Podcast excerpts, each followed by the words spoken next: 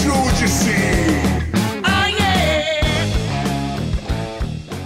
Bom dia, boa tarde, boa noite. Tio Veras aqui mais uma vez com vocês agora sobre um programa que vocês tanto pediram. Vamos falar sobre hoje o ICMS sobre combustíveis. Por que esse aumento? Será que esse aumento se deve aos tributos? E comigo, ninguém mais, ninguém menos, com das maiores referências na área, professor Hugo II, professor do PPGD, da UFC, da Unicristos, autor de inúmeros livros, referência em processo tributário e demais áreas afins.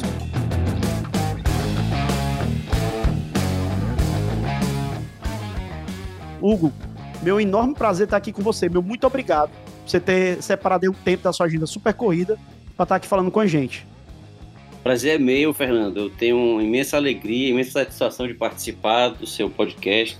Fico muito feliz, muito honrado com o convite. Rapaz, a gente aqui agradece. Hugo, então vamos ao que nos interessa, né? É, eu queria que você pudesse falar um pouco para a gente, dar esse introito aí sobre o que é o ICMS, de onde é que ele veio e por que, que ele causa essa confusão tão grande, geralmente, na vida das pessoas. Excelente pergunta, excelente forma de nós introduzirmos o assunto. O ICMS é um imposto, é um tributo, algo que nós pagamos ao Estado não porque contratamos algo voluntariamente, não porque causamos algum dano ou praticamos algum ilícito, estamos sendo multados ou punidos. Nós pagamos porque temos capacidade contributiva, pagamos porque temos manifestação de riqueza, revelamos riqueza praticando alguns fatos e a lei define esses fatos como geradores do dever de pagar o tributo. Eu brinco muito, eu digo às vezes, para alguns riqueza, para outros um pouco de pobreza, né? pois é.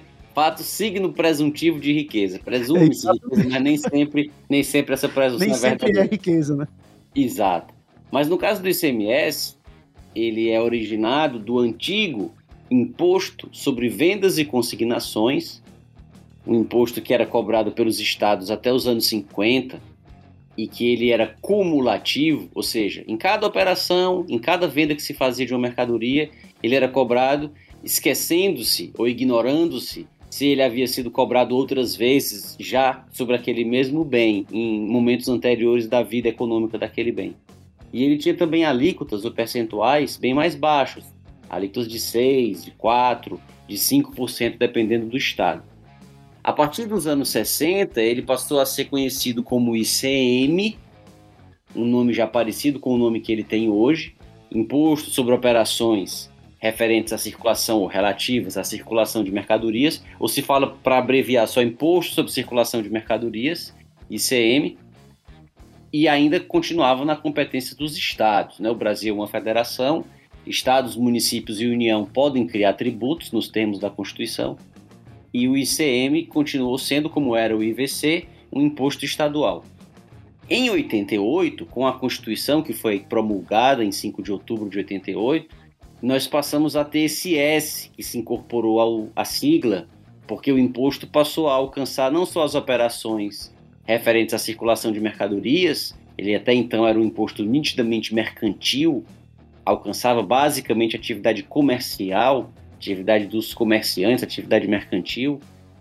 Mas a partir de 88 esse S foi colocado na sigla porque ele passou a alcançar serviços de comunicação, serviços de transporte, desde que houvesse a se ultrapassasse, né, de que se transpusesse a fronteira do município. É, intermunicipais, interestaduais, né? Exato, serviços intermunicipais ou interestaduais. Massa. E também ele passou a alcançar, como eu disse, serviço de transporte, mas também energia elétrica, combustíveis e minerais. Todos esses fatos, energia elétrica, combustíveis, minerais, transporte interestadual, transporte intermunicipal, eram fatos que já eram tributados em 88.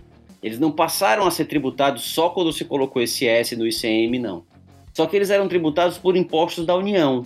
A União tinha impostos federais que alcançavam a energia, que alcançavam os combustíveis, que alcançavam as comunicações e que alcançavam os transportes. Eram impostos federais. A União perdeu esses impostos e eles passaram a incorporar esse S que se colocou no ICMS.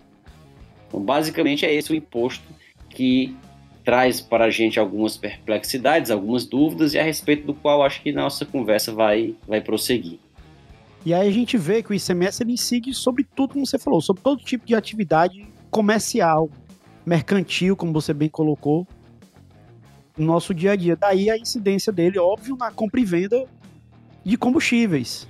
E nessa compra e venda de combustíveis sempre foi um tema polêmico. A gente já teve emenda à Constituição, né, no qual você até tem livro com seu pai, né, sobre a emenda 33. Quer falar um pouquinho sobre isso? Isso, é um tema muito interessante. Mas eu queria mencionar um aspecto que eu esqueci de detalhar Massa. na resposta anterior, que diz respeito à questão da seletividade. Que é o seguinte, até 88, como eu mencionei, o ICM, quando ele não tinha o S, ele alcançava só as operações mercantis no sentido mais estrito da palavra. Então, compra e venda de bens móveis e corpóreos destinados ao comércio. Então, se alguém comprava uma camisa, um sapato, um celular, um toca-disco de vinil, ou o próprio disco de vinil na época, né, nos anos 80, então se sujeitava aí ao ICM. Mas a gasolina, quando era adquirida, se sujeitava a esse tributo federal que eu mencionei, que era o Imposto sobre Combustíveis, Imposto Único sobre Combustíveis. Combustíveis. Havia o Imposto Único sobre Minerais, Imposto Único sobre Energia, Imposto Único sobre Combustíveis, e eles tinham esse nome único não porque não existissem outros, mas porque não havia outros sendo cobrados também sobre a energia, sendo cobrados também sobre os minerais. Só que esse imposto federal, ele tinha uma alíquota muito mais baixa. Quando o ICMS passou com o S a alcançar esses fatos, também, não só a circulação de mercadorias propriamente ditas, mas também combustíveis, energia, minerais, que eram sujeitos a um regime de tributação próprio federal, quando eles passaram a ser alcançados pelo ICMS, a alíquota, né, que é o percentual que se cobra de tributo, passou a ser muito mais alto. Porque os estados, eles fizeram meio que uma falácia em face de uma disposição que consta na Constituição. Porque o ICM, até 88, o ICM ele era um tributo que era neutro. Ele tinha só uma alíquota, ou seja, um percentual. Se o ICM no Ceará era 17%, ele era 17% para qualquer mercadoria fosse feijão, arroz, macarrão, camisas, para tudo, para tudo, qualquer coisa. Poderia até haver alguma isenção. Poderia até haver algum produto que por alguma razão não era tributado. Mas se fosse tributado, o percentual era igual. O Código Tributário Nacional, quando regulava o ICM, dizia isso expressamente. Depois ele foi revogado pelo Decreto-Lei 406, 68, que continuou dispondo assim. Em 88, a Constituição deu aos estados uma faculdade. Ela disse assim, lá no artigo 155, parágrafo 2 um dos incisos lá do artigo 155, parágrafo 2 ela disse assim: olha, o ICMS poderá ser seletivo, de acordo com a essencialidade das mercadorias e dos serviços. O que é ser seletivo? Para o leitor que não é muito afeito ao vocabulário tributário, seletividade não tem a ver com direito tributário, não, é conhecimento de língua portuguesa. Se alguém fala assim, ah, fulano de tal é muito seletivo nas amizades dele, ou nos relacionamentos amorosos dele, ou ele é seletivo em relação às pessoas com as quais ele sai, tá falando que ele não sai com qualquer um, ele não namora qualquer um ou qualquer uma, ou não é amigo de qualquer um ou de qualquer uma. Ele tem critérios para saber com quem ele vai sair e com quem não vai. Então, quando se diz que o ICMS será seletivo, significa que ele vai discriminar as mercadorias com alíquotas diferentes. E aí diz a Constituição, qual o critério? O critério é da essencialidade. Os estados, eles fizeram uma interpretação desse artigo pela metade. Eles adoraram a parte que fala poderá. O ICMS poderá ser como se fosse um direito deles, né? Exatamente. Ah, pode ser seletivo. Então eu posso adotar aqui essa seletividade ou não adotar pelo critério que eu quiser. Não. Você pode adotar seletividade ou não. Ou seja, o imposto pode ter uma alíquota só para tudo, ou ele pode ter alíquotas seletivas, que discriminam, que, tributam de maneira diferente. Mas, se essa for a sua opção, Estado-membro, o critério da seletividade tem que ser a essencialidade da mercadoria ou do serviço. Os estados não fizeram isso, então eles falaram assim: não, eu faço se eu quiser. E aí empurraram a alíquotas de 25 a 30, 30 até mais de 30%, dependendo do estado, para energia, combustíveis e comunicação. E aí quando você fala, ah, mas energia é essencial, combustível é essencial, como é que tem uma alíquota tão alta? Não, mas é porque a Constituição fala poderá. Então eu não quis adotar a seletividade. Só que o Estado adotou, só que adotou um critério errado. Então esse aspecto foi um aspecto que fez com que realmente esses itens, combustíveis, energia e minerais, e comunicação passassem a ter uma tributação muito pesada de ICMS que até 88 eles não tinham. E aí isso realmente trouxe um, um encarecimento dos produtos e dos serviços assim onerados. Então, comunicação passou a ser muito mais caro, combustível passou a ser mais caro e energia passou a ser mais caro por causa desse S aí que antes era o imposto federal com alíquota menor e os estados quando vieram em cima do ICMS, da energia, da comunicação e do combustível, vieram com essa gulosos desse jeito com essa alíquota mais pesada. E aí como você mencionou, depois em 2001 houve essa emenda, a emenda 33, e ela pretendeu regular, assim, dar um tratamento um pouco diferente para o setor. O setor dos combustíveis, ele é um setor que tem as suas particularidades, é um setor estratégico, é um setor que, que é a mola de todos os outros, né? Que tudo, tudo tem que ser transportado. No Brasil, em especial, que a gente depende muito desse transporte rodoviário, a gente não tem outros meios, né? Exatamente. E é um setor da economia ainda marcadamente que sofre uma intervenção muito forte do governo federal. Então, até 2001, havia um monopólio, não só fático, mas jurídico, do petróleo no Brasil. A partir de 2001, esse monopólio foi quebrado, pelo menos na teoria, pelo menos na legislação, ele foi quebrado, e se passou a permitir importação e refino de combustíveis por entidades privadas que não fossem a Petrobras. E aí, para compatibilizar o regramento que se dava à tributação dos combustíveis até então com essa nova realidade, a emenda 33 alterou a Constituição em alguns dispositivos para criar uma contribuição de intervenção no domínio econômico, uma CID cobrada sobre combustíveis, rendeu até uma brincadeira na época, não sei se você se lembra, Fernando, no debate, o último debate dos presidenciáveis, em 2001, para a eleição na qual se sagraria vencedor o presidente Lula, que passou a ser presidente em 2002, no seu primeiro mandato, mas em 2001, o último debate dos presidenciáveis do primeiro turno, em que estavam ainda Garotinho. Esses é que são bons. Até hoje eu ainda assisto debate com Brizola, com Maluf. É bom demais. Pois é, eram excepcionais. E aí o Garotinho perguntou para o Lula se ele ganhasse, se ele ia manter ou se ele ia extinguir a CID. E aí quando passaram a palavra para o então presidenciável Lula, ele disse que claro que ele ia manter a CID, e todas as outras secretarias que eram muito importantes. Essa secretaria, a CID, era importantíssima. Ele já tinha estudado muito sobre ela. E, e, ele ia manter, ele não ia fazer igual o pessoal do PSDB que quer privatizar tudo, que vende tudo, e, e extingue órgão, extingue secretaria, demite servidor e bota em disponibilidade. Não, ele ia manter essa secretaria. Quando a câmera voltou a filmar o garotinho, o garotinho estava vermelho no chão, rindo. Exato, é muito bom. E aí disse: Não, Cid é com S. É com S, não é com C, não é secretaria, não. Secretaria é com S, CID é com C. É uma contribuição de intervenção do domínio econômico, cobrado oh, sobre os combustíveis. Pouco tempo depois, o presidente Lula ganhou a eleição. E uma das primeiras coisas que ele fez foi aumentar a alíquota da CID. Aí saíram as manchetes no jornal. Para quem não sabia nem o que era, ele aprendeu bem rápido. Bem rápido, exatamente. A CID veio substituir a parcela de preço específica, PPE, que era um tributo oculto que a Petrobras cobrava quando a gasolina era monopolizada. Ela cobrava um preço mais alto pela gasolina, que gerava uma receita para uma conta que ela usava para, em períodos de crise, ela também conseguir vender a gasolina mais barata e ter prejuízo. Então ela formava uma gordura com essa parcela de preço específica quando o preço era monopolizado. Isso. Quando a gasolina passou a ser sujeita ao regime, regime de livre mercado, não dava mais para fazer isso, e aí criaram essa CID, que terminou sendo desviada, a contribuição é usada para outras coisas, como as contribuições em geral são. E seu pai bem denunciava isso, né? Exato. E a emenda 33 também alterou o regulamento do ICMS incidente sobre gasolina, só que essa parte nunca foi regulamentada.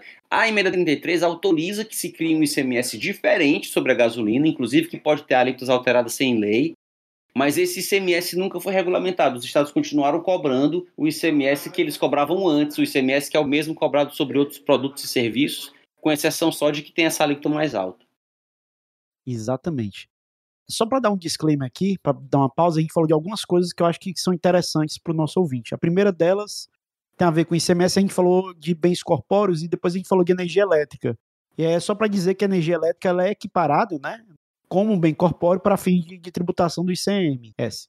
A outra coisa que você bem falou, e é um assunto que eu adoro e que eu li primeiro no livro do seu pai, que é esse tema tributação oculta, que é um tema que eu acho que às vezes é pouco trabalhado no restante da doutrina, e que é uma coisa que eu faço questão, trabalhar na graduação, logo em tributário 1. Porque a gente percebe muito o Estado cobrando, exigindo tributo, mas sem querer chamar de tributo para não ter os ônus, né? Que vem com a palavra. Exatamente, mas, mas fazendo o emprego dos bônus que ele tem enquanto Isso, o Estado é claro, é. No caso do valor de outorga, que se cobra dos concessionários de serviço público. Isso. O serviço público, em geral, é, é, uma contradição do nosso sistema. Em outros países acontece em maior ou menor medida algo parecido, mas acho que não tão exagerado como acontece aqui. A gente pode parar para pensar um pouco, Fernando, por que certas atividades são consideradas essenciais e são atribuídas ao Estado? E aí a gente passa a chamá-las de serviços públicos. Por que, que é o Estado que tem que fazer algumas coisas ou alguém em nome dele? Por que, que o direito administrativo reserva um regime jurídico específico para algumas atividades? Basicamente porque elas são consideradas muito importantes e é preciso que ou elas sejam prestadas de graça ou sejam prestadas pelo menor preço possível, de maneira universal, ininterrupta. E aí vem aqueles princípios que orientam, que disciplinam, que regem os serviços públicos, dentre os quais o da modicidade das tarifas. Não, se ficar para o mercado o mercado guloso, o mercado muito ambicioso e tal, os capitalistas selvagens vão cobrar preços exorbitantes por esses serviços que são muito importantes, são essenciais, a população pobrezinha tem que ter acesso a eles pelo menor preço, então o Estado, que é o salvador da pátria, vai prestar esse serviço é. para todo mundo pelo menor preço possível. Aí vem o Estado e pega esses tais serviços essenciais e enfia uma carga tributária gigantesca, oculta e não oculta, exatamente porque o serviço é essencial, as pessoas não podem escapar e terminam pagando muito mais a ele Estado por causa disso. Um contrassenso sem tamanho, sem, sem limite. É uma coisa que eu sempre chamo a atenção, e isso me lembra uma frase que, que eu escutei no começo da faculdade, primeiro semestre, né? E que, que eu acompanho. Ela, pelo menos ela me acompanha no dia a dia, desde então, que é virtus em médio. Sim. A virtude está no meio.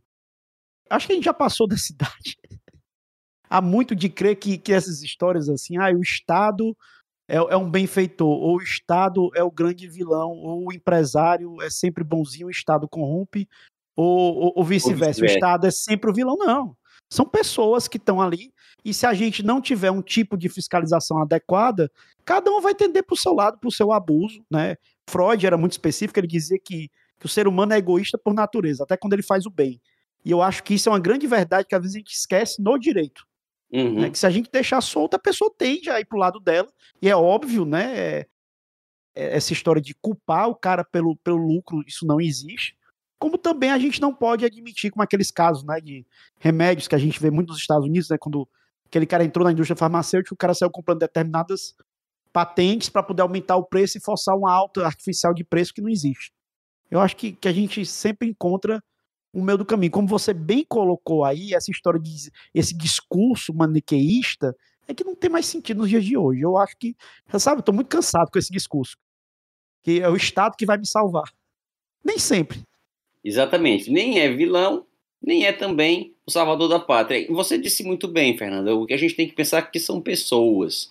São pessoas que têm virtudes e defeitos, são pessoas que têm fraquezas e, e fortalezas, e são pessoas que não é porque vão para um lado ou para o outro lado de um balcão que vão se santificar. Tem gente que acha que o sujeito que faz um concurso público ou porque é nomeado para um cargo de confiança vai para o outro lado do balcão e vai só perseguir o interesse público.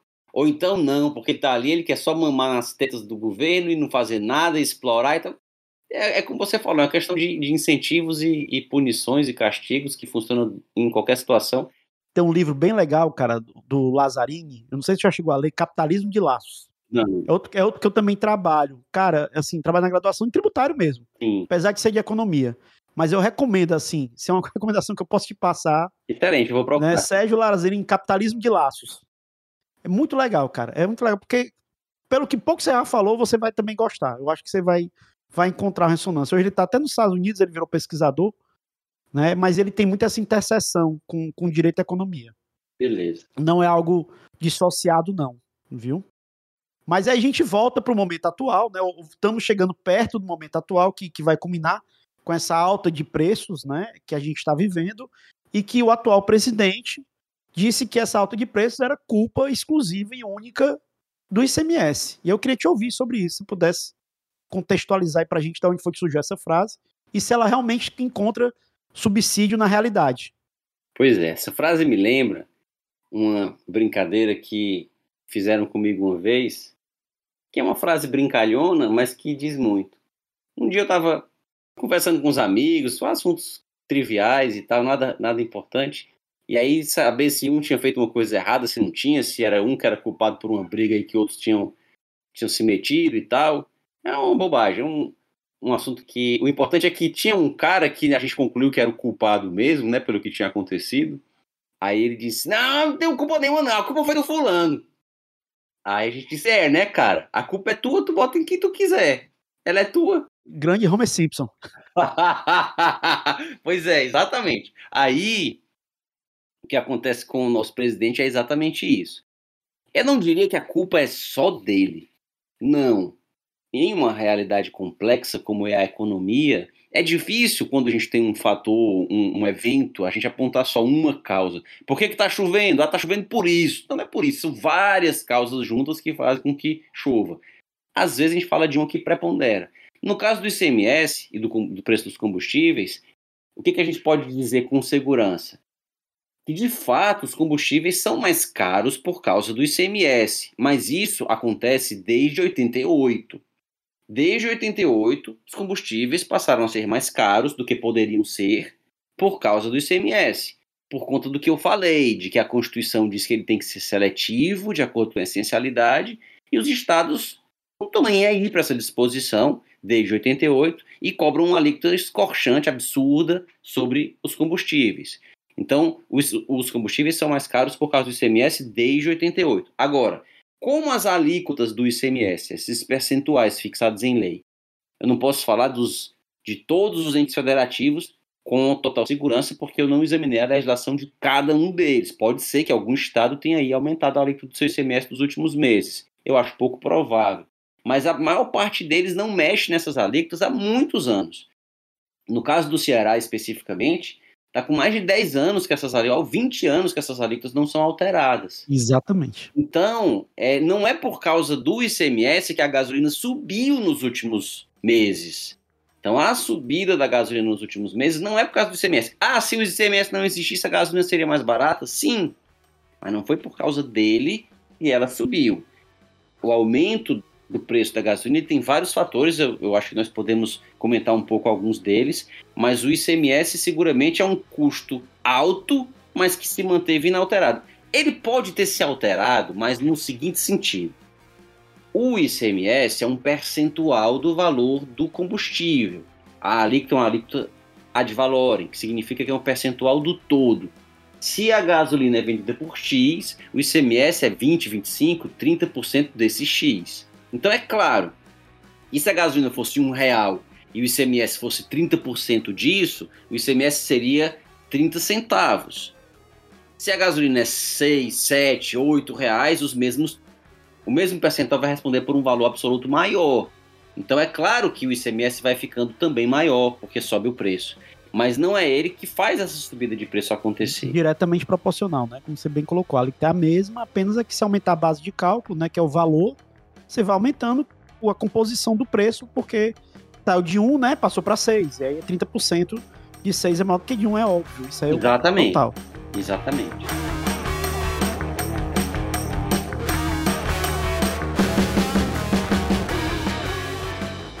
Então, a gente viu que o Temer ele fez uma mudança na composição, ou, ou pelo menos como é agora cobrado o combustível no Brasil. Tu pode comentar um pouco isso e aí a gente mencionar a PEC 35 e o PLP 1020? O que aconteceu foi o seguinte: durante os governos do PT, tanto do presidente Lula como da presidente Dilma, a Petrobras talvez, talvez, eu não vou dizer assim acusando que foi assim, mas é possível, tudo indica, que a Petrobras tenha sido usada como uma forma de amortecer um aumento nos preços. Então a Petrobras, por ser a principal produtora, importadora e distribuidora de combustíveis, sobretudo importadora e produtora no, no Brasil de combustíveis, basicamente as pessoas compravam gasolina da Petrobras, a Petrobras começou a vender gasolina mais barato do que ela poderia estar vendendo. Então, se a Petrobras exportasse a gasolina, ela venderia gasolina lá fora por X, mas ela vendia a gasolina aqui dentro por X, 20% menos do que X, 30% menos do que X. Ela vendia mais barato. Ela tinha prejuízo vendendo a gasolina, não tinha tanto lucro quanto poderia, para manter os preços todos mais baixos. Ah, isso era ruim, isso era bom. Eu não vou entrar, não vou fazer um juízo de valor a respeito disso. As refinarias privadas que havia e que tentavam concorrer com a Petrobras, como era a refinaria de Manguinhos, não conseguiam sobreviver e concorrer com ela, porque elas não conseguiam vender gasolina mais barato do que a Petrobras. Era um dumping, né? Exatamente, só que a Petrobras tinha um mercado inteiro para ela e vendia mais barato, só que ela vendia como uma forma de o governo intervir na economia e segurar os preços, segurar a inflação. Então a Petrobras em, em vez de. A gasolina estava sendo vendida no mundo por X. E a Petrobras vendia gasolina no Brasil por bem menos do que isso. Ela podia fazer isso? Era o governo que mandava nela. O governo era o dono da, é o dono e, da e esse é um problema do Brasil, porque assim, esse a gente vê em vários outros, assim, outros, outras áreas. Eu acho que em especial na parte de imunidade recíproca, né? O Brasil ele, ele tende a querer usar um determinado tipo jurídico, como por exemplo a empresa pública, como se ela fosse uma autarquia. E aí ele esquece que ele, é é, no caso da Petrobras, né? Que é uma empresa que tem ações em bolsa. Então, quer dizer, ele escolheu um tipo de financiamento que é muito incompatível com essa visão de mundo. Tem esse lado aí que você está querendo colocar. Exato. E assim, a Petrobras sofreu durante esse, esse período, inclusive, lesões até mais antijurídicas e mais importantes do que essa. É, a corrupção, né? Exato. A corrupção praticamente destruiu o valor das ações da Petrobras durante, durante bastante tempo. Mas sem entrar nesse, nesse mérito, e, e como eu disse, repito, sem fazer um juízo de valor desse uso político interventivo do governo dentro da, da companhia, em prejuízo da própria companhia, dos seus acionistas minoritários e tal, mas o fato é que com o governo Temer isso acabou. Então o preço da gasolina passou a ser atrelado, passou a, a guardar relação com o preço da gasolina no mercado internacional como acontece com outros produtos. Se a carne fica muito cara no mundo, o produtor de carne do Brasil vai preferir vender a carne mais cara para o exportador. Então, digamos que o quilo de carne fica custando não sei quantos dólares e eu sou um produtor de carne. Eu vou exportar minha carne porque estão pagando mais. Eu vou vender para alguém dentro do Brasil se a pessoa me pagar o mesmo tanto que está me pagando lá fora. Então, é claro que um aumento de preços de algo que pode ser vendido dentro ou fora do país vai se refletir no preço interno. Ah, por que, que o dólar subindo, a gasolina sobe se ela é produzida aqui? Por acaso, nessa né? gasolina toda feita aqui dentro com, com petróleo brasileiro, por que, que o dólar subindo a gasolina sobe? Porque a gasolina poderia ser vendida lá fora em dólar. E ela vai ser vendida aqui dentro em real, vai ter que ser vendida pelo mesmo preço que ela seria vendida lá fora. Então a gasolina passou a ser atrelada ao preço internacional e não ao que o governo do PT fazia até então. Esse já foi um motivo que fez com que ela subisse né, durante o governo Temer, como você citou. E para completar, houve o seguinte: durante a pandemia da Covid-19, sobretudo durante aqueles meses iniciais entre março e julho do ano passado, a economia no mundo inteiro praticamente parou. Sobretudo no que tange aos transportes, sobretudo no que tange ao que usa combustíveis. Então, as companhias aéreas pararam de voar, as pessoas deixavam os seus carros na garagem. Eu lembro que uma pessoa me relatou que ficou tanto tempo sem entrar no carro dela, e quando ela entrou no carro, o carro estava todo cheio de mofo. O meu não chegou com cheiro de mofo, não, mas a minha bateria arriou. Bateria arriou, o pneu secou, o carro ficou todo cheio de mofo, as pessoas não iam nem na garagem. É? Então imagine o reflexo que isso teve no mercado de combustíveis. Exatamente. Então o que, que as petroleiras do mundo inteiro fizeram? Elas pararam de produzir petróleo.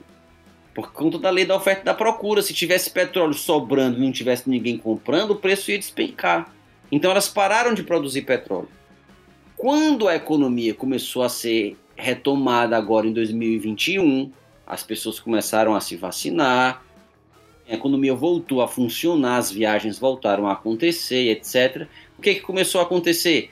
As pessoas começaram a consumir mais combustível, só que as, a produção não conseguiu acompanhar no mesmo ritmo a produção de petróleo, o, a retomada na produção de petróleo não seguiu a mesma velocidade da retomada no consumo. E aí, aumentando a procura e a oferta não aumentando na mesma velocidade, aumentou o preço no mundo inteiro. Isso não foi só no Brasil. No mundo inteiro, por causa desse fator que eu estou dizendo, o preço do combustível subiu. Agora, no Brasil ainda teve um elemento adicional, que foi o fato de o nosso presidente eventualmente fazer afirmações que sugeriam uma inclinação de desrespeito às instituições. Quando ele dizia, por exemplo, que se o Supremo não passasse a decidir de maneira razoável, como ele achava correto, ele ia ter que fazer o que ele não queria com o Supremo. O Fux que se cuide, senão eu vou ter que fazer o que eu não quero. E ele falava isso do lado de um general olhando para um tanque de guerra no 7 de setembro. Ou então, não, não vou mais pagar precatório. Precatório é uma dívida desgraçada que eu vou ter que gastar com dinheiro com outra coisa. Então, afirmações desse naipe são afirmações que falam: eu não cumpro as regras do jogo. Eu só quero cumprir o que eu escolho. Exatamente. Isso causa insegurança, um caos sem igual. Então, isso, de novo, sem entrar aqui em nenhum juízo de valor em relação a se isso é bom ou se é ruim. Mas o investidor que escuta isso e pensa assim: eu vou colocar o meu dinheiro aí, eu vou colocar o meu dinheiro nesse país em que o presidente não vai cumprir as regras do jogo, só vai cumprir as que ele quiser cumprir. Eu não. Eu vou colocar meu dinheiro fora. E aí o que, que acontece com quem tem investimento no Brasil e quer levar esse investimento para fora? A pessoa não pode levar o real para fora, ela não pode levar a barra de ouro para fora ou a ação para fora. O que, que ela faz? Ela vende o que ela tem no Brasil, transforma em dólar e leva o dólar para fora. E aí isso faz o que com o preço do dólar? O preço do dólar sobe.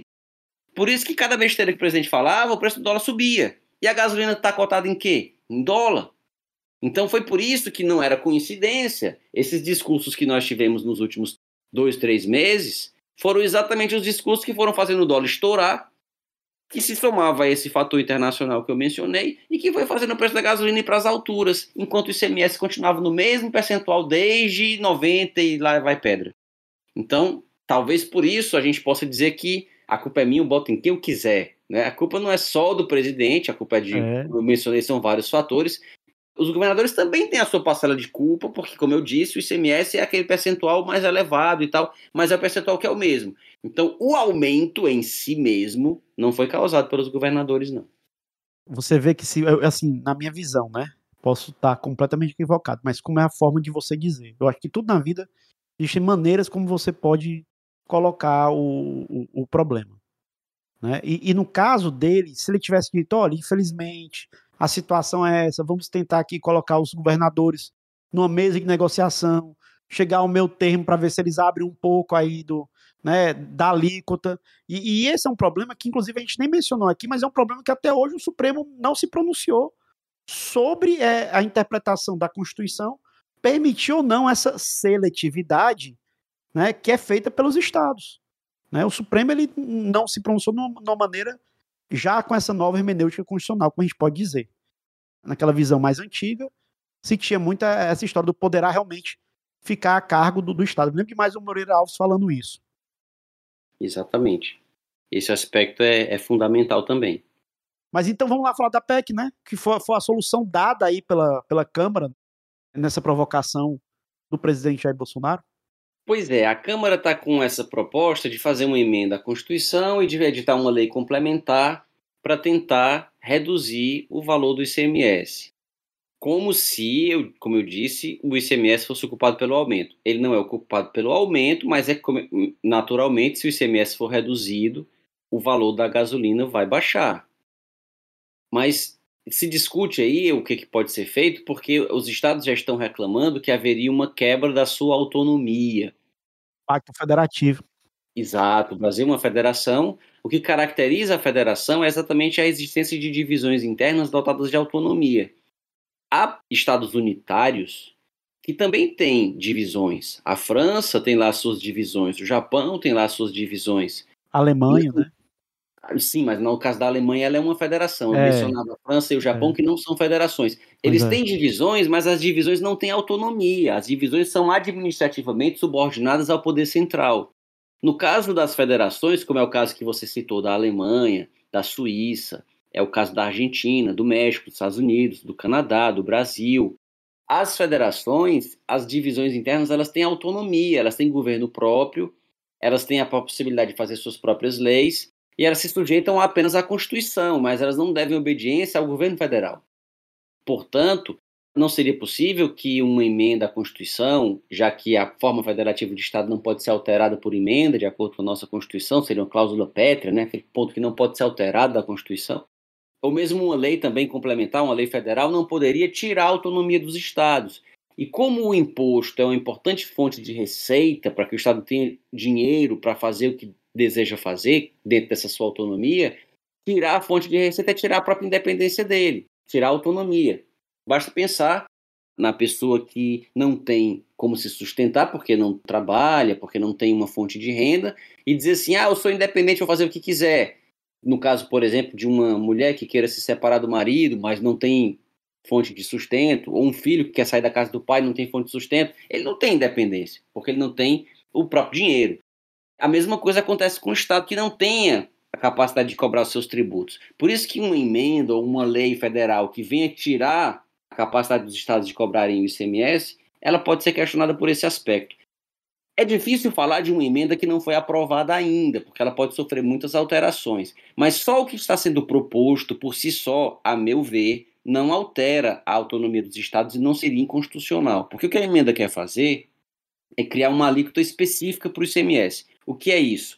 Uma alíquota que não varia de acordo com o preço da gasolina. Seria uma alíquota que seria um valor fixo por litro, tal como acontece com a CID. São tantos centavos por litro que se paga de ICMS. Então, se a gasolina aumentar ou diminuir, o valor do ICMS vai permanecer o mesmo. Não vai haver aquele crescimento proporcional porque cresceu a base, que a gente mencionou há algum tempo atrás. Então, a CID tem alíquotas específicas, o Código Tributário Nacional tem a previsão de que alguns impostos podem ter alíquota específica. A própria emenda 33 diz que o ICMS pode ter alíquota específica já dizia o ICMS sobre combustível. Então, a meu ver, não há uma inconstitucionalidade só pelo fato da alíquota ser específica. E de haver um teto também fixado na Constituição, só pode ser até tanto. Também não me pareça que há inconstitucionalidade nisso.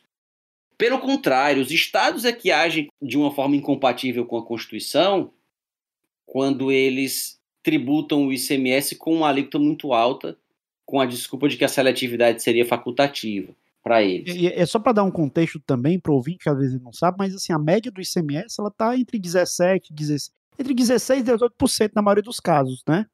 A gente encontra muito. E, e aí, no caso dos combustíveis, como você bem colocou, a gente já tem de 20% a 30%. É algo bem maior, né? É algo... Exatamente, exatamente. Então, uma emenda que impusesse respeito a essa ideia de seletividade não me parece que seja inconstitucional. Outro ponto que também pode ser levado em conta é que o ICMS cobrado sobre os combustíveis, na imensa, diria eu, acho que de 100% mesmo das situações, imensa maioria mesmo, talvez todas as situações, ele é cobrado por substituição tributária para frente. O que é isso para contextualizar o leitor menos afeito à terminologia tributária? O ICMS ele é cobrado dito por substituição tributária para frente quando na fábrica, na importação, na produção, ou seja, no início daquela cadeia econômica que vai desde a produção, extração da natureza, importação, desde quando um bem ou um serviço surge na economia, até o momento em que ele é consumido, satisfazendo a necessidade de alguém, ele passa por várias operações. Então vamos pensar, por exemplo, numa lata de leite condensado. O sujeito criou a vaca, tirou o leite, esse leite foi processado, esse leite foi transformado em leite condensado, o leite condensado foi embalado numa lata, foi colocado um rótulo, depois ele seguiu para um centro de distribuição, depois ele seguiu para um supermercado, nesse supermercado ele foi adquirido por alguém que levou para casa, que então comeu e colocou lá numa sobremesa, ou usou de cobertura, ou enfim. Ele passou por várias etapas até ser consumido. Dependendo do bem, ele passa por um número maior ou menor de etapas. E nós dizemos que há essa tal substituição tributária para frente quando um contribuinte que está lá no começo da cadeia paga o tributo que é devido por quem está lá no final da cadeia. Daí dizer que ele substitui o que está lá na frente dele. Quando, por exemplo, uma fábrica de cerveja. Vende a cerveja para um distribuidor, que depois vai vender para um varejista, que depois vai vender para um botequim, que depois vai vender para o sujeito que vai tomar a cerveja do botequim, quando a fábrica de cerveja vende a cerveja para o distribuidor, se ela já for obrigada a pagar o ICMS, não só o dela, devido por ela, naquela venda que ela fez para o distribuidor, mas ela já paga o ICMS lá do botequim, lá na frente, daqui a alguns meses, quando ele vender aquela cerveja, que ele vai ter que pagar aquele imposto, ela já paga logo. A gente diz que tem uma substituição tributária para frente. E o ICMS hoje, quase tudo é cobrado assim, sobretudo combustível. É cobrado por substituição tributária para frente. Então, quando sai um caminhão de gasolina lá da Petrobras, para levar para um distribuidor, para depois levar para um posto de gasolina, esse caminhão, quando sai da Petrobras, já sai com ICMS pago, desde a origem até a ponta. Desde o ICMS devido na bomba de combustível já está recolhido no começo. E aí alguém pode perguntar, Fernando, e como é que sabe o preço?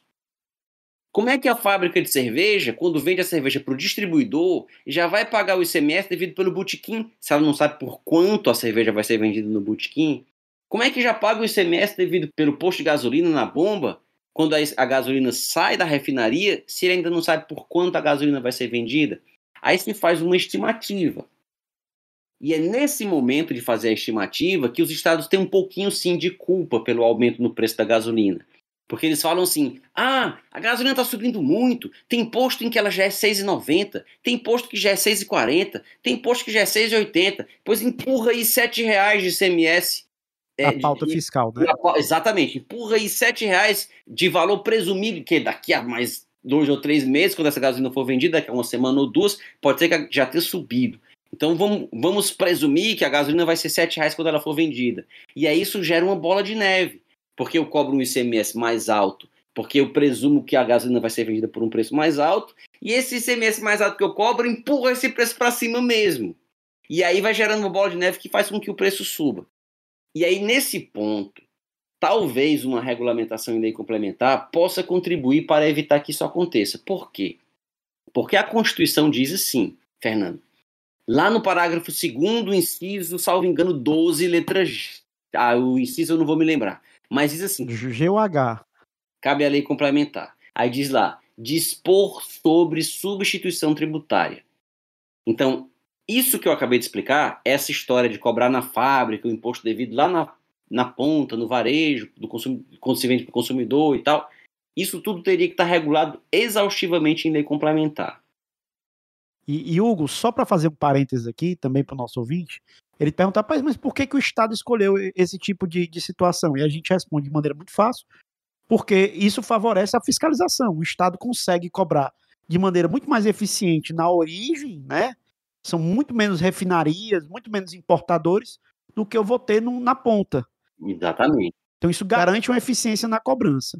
E aí ele também exagera o preço né, na pauta fiscal, porque a gente tem lá naquela regra do parágrafo 7 né, se me falar a memória, do artigo 150, que essa antecipação, né, o, como, como a gente chama a substituição, ela é uma faca de dois gumes. Então, se o Estado bota uma, uma pauta fiscal a menor, e, e, se foi cobrado um preço a maior, ele vai ficar com aquela.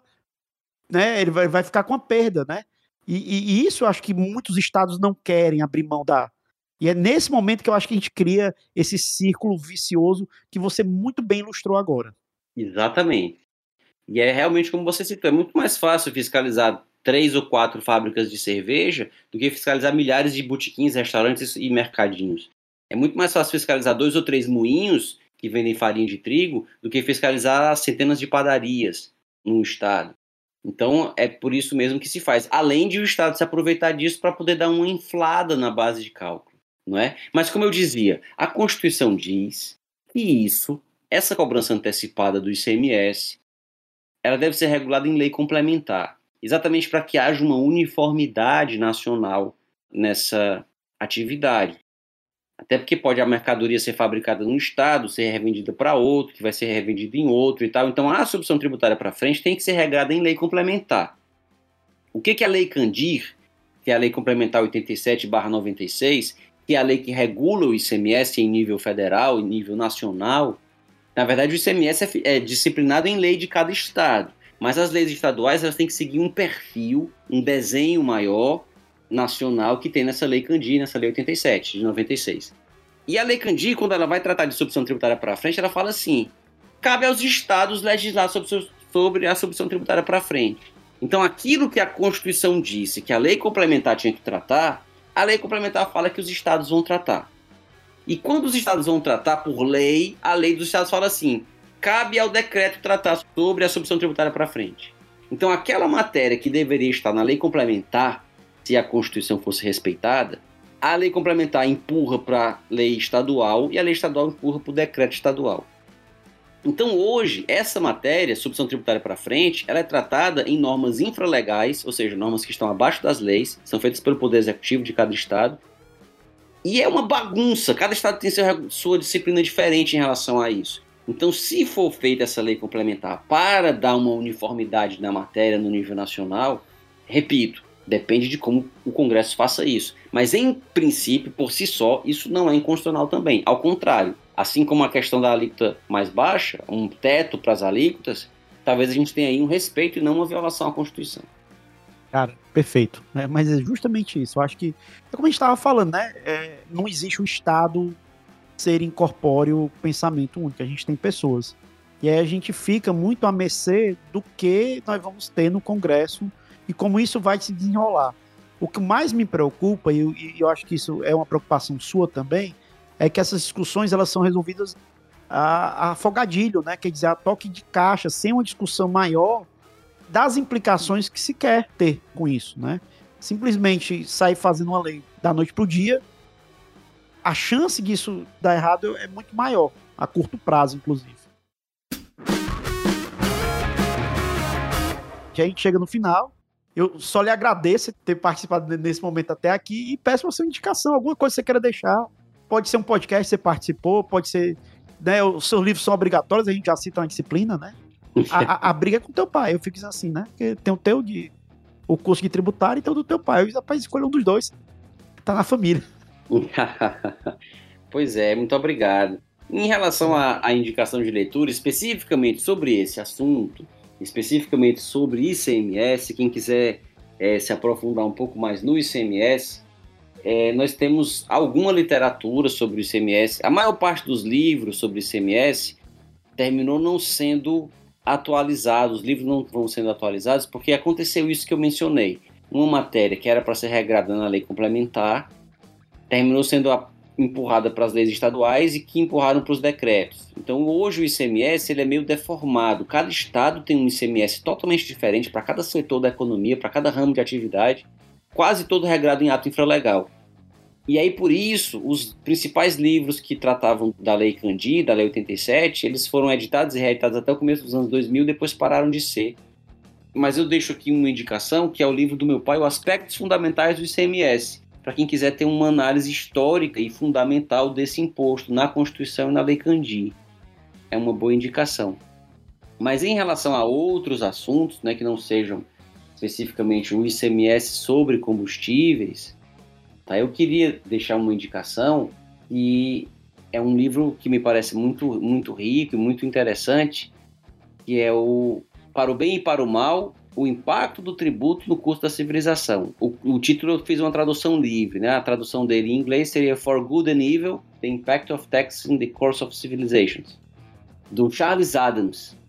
É um livro que eu não conheço a versão dele em português, só conheço em inglês, mas é um livro divertidíssimo. É um livro que trata da história da tributação desde o período bíblico, desde a tributação lá entre os, os povos de Israel, a tributação na Mesopotâmia, a tributação entre os hititas, entre os egípcios, passando pelos gregos, pelos romanos. Coloca a tributação como uma das causas da própria queda do Império Romano um dos, um dos motivos pelos quais o Império Romano implodiu não foram as invasões bárbaras que acabaram com o Império Romano. O Império Romano implodiu de fora para dentro e os bárbaros só fizeram aproveitar e entraram.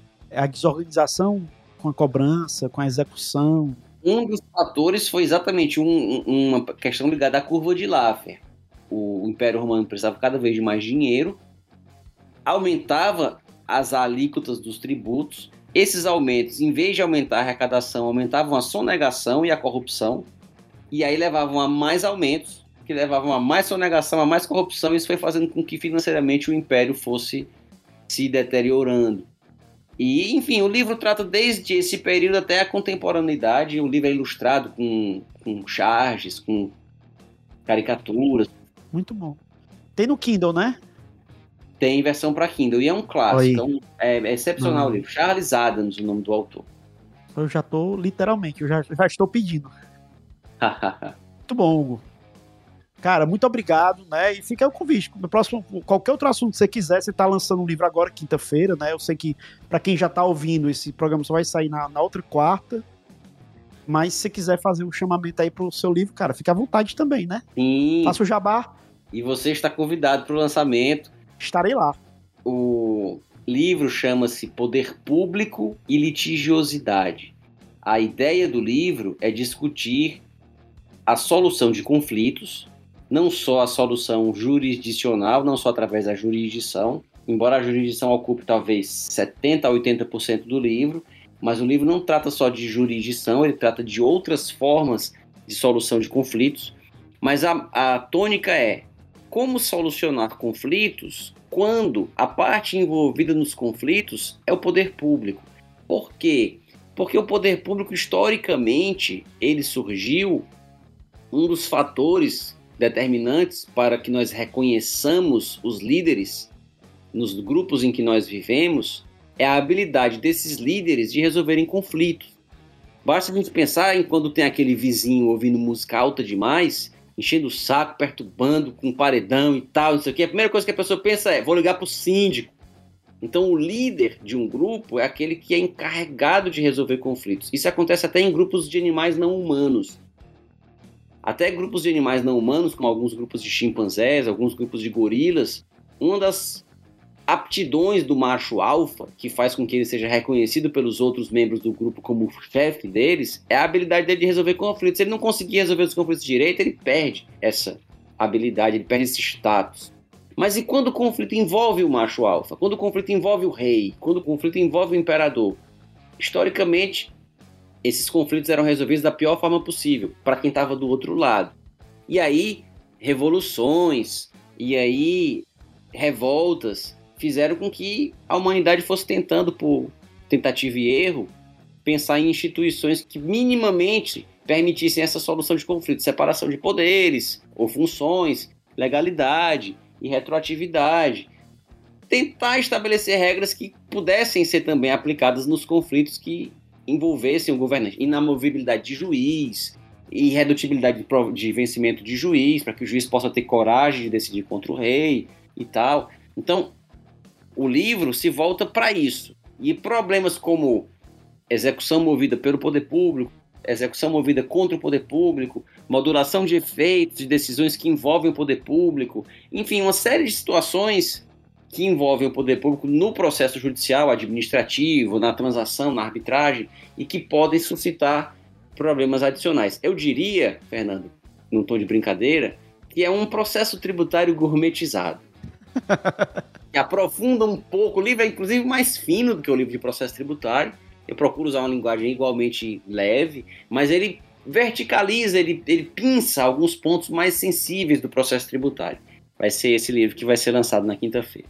Estarei lá, já tô ansioso. E tem versão para Kindle também. Olha aí. Versão impressa. É mais fácil ainda. Eu sou um ávido leitor do Kindle. Desde o momento em que eu não tenho mais espaço físico da minha residência para livro. Enfrenta o mesmo problema. O Kindle se tornou uma ferramenta essencial. E eu que tenho miopia, ah. a tecnologia que eles desenvolveram lá, eu, eu não sei o que, é que ela faz, mas, por exemplo, eu tenho um iPad. Mas mesmo o iPad sendo dessa última, não a última, a última que acabou de ser lançado, um mais novo. Mas assim, um iPad bem recente, né? De, de 2019. Tá certo? A tela não me atende como a do tela do Kindle. Eu tenho uma, um conforto visual sem igual. Consigo ler, ler numa praia. Eu consigo ler tranquilamente. Exatamente. A diferença maior, por incrível que pareça, a diferença maior não é quando você lê no escuro. Quando lê no escuro, o Kindle também é mais confortável, mas a diferença maior é quando lê no claro. No claro. Se você pegar um iPad numa praia, numa borda de uma piscina, ao sol do meio-dia aqui do Ceará, você não enxerga nada na Eu não consigo, exatamente, eu não consigo ver nada, para mim é, é inútil. É como se tivesse ligado. É, e, e, e, assim, eu tenho os dois problemas, né? Eu tanto enxergo ruim pra, pra, né, de longe como de perto. E, e, foi depois dos 40, né? Que aí o negócio degringolou. Exatamente. E ainda tem o problema que você mencionou, que eu passo pela mesma dificuldade, que é do espaço físico. Na minha casa não cabe mais. Isso. E no meu escritório não cabe mais. E a gente fica com pena de se desfazer, de jogar fora desse ou daquele que já tem, tem que ser seletivo aí, a seletividade, né? Ser seletivo nos livros que vai guardar. Exatamente. guardar- Seletividade extrema em clássicos. Determinados tipos de livro a gente escolhe a dedo a, a versão física, mas a grande maioria tá, tá no Kindle hoje em dia. Exato, exato. E então, para quem tiver com essa dificuldade também, esse livro, Poder Público e Litigiosidade, pela editora Foco, também tem para Kindle. Show. Então, muito obrigado. Valeu, muito obrigado. Agradeço demais. Agradeço também quem tá ouvindo até agora, né? Você é guerreiro aí, também tá com a gente, gostou do tema. E, e se você gostou, cara, compartilha, mostra pros amigos, espalha a palavra. Tio Veras agradece demais. Valeu! Podcast editado por 20 a 20.